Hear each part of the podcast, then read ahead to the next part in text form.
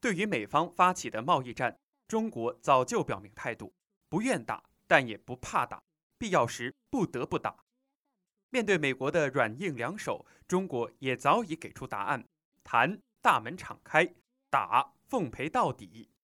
经历了五千多年风风雨雨的中华民族，什么样的阵势没见过？在实现民族复兴的伟大进程中，必然会有艰难险阻，甚至惊涛骇浪。美国发起的对华贸易战，不过是中国发展进程中的一道坎儿，没什么大不了。中国必将坚定信心，迎难而上，化危为机，斗出一片新天地。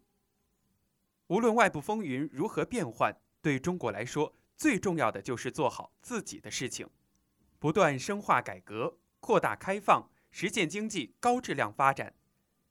美国下一步是要谈，还是要打？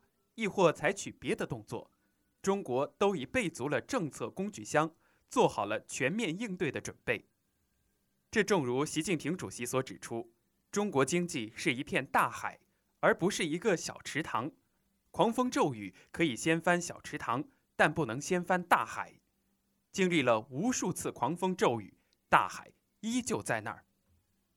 色，在马王堆汉墓，第一次看到这种。掩藏于古诗中的乐器，它总是与琴放在一起。琴瑟和鸣，似是男和女，爱和情。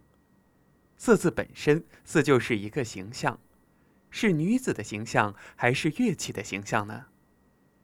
相比于琴和筝，色确实是显得小巧和精细，由它发出的声音也许就不那么雄浑高亢，而更显出清越。和悠扬，瑟瑟并在一起，就是形容声音的细微。秋风瑟瑟，轻微的声音里还有了某种特征。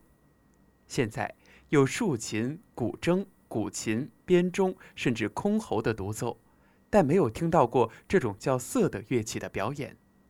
有人把它用乐琴代替了。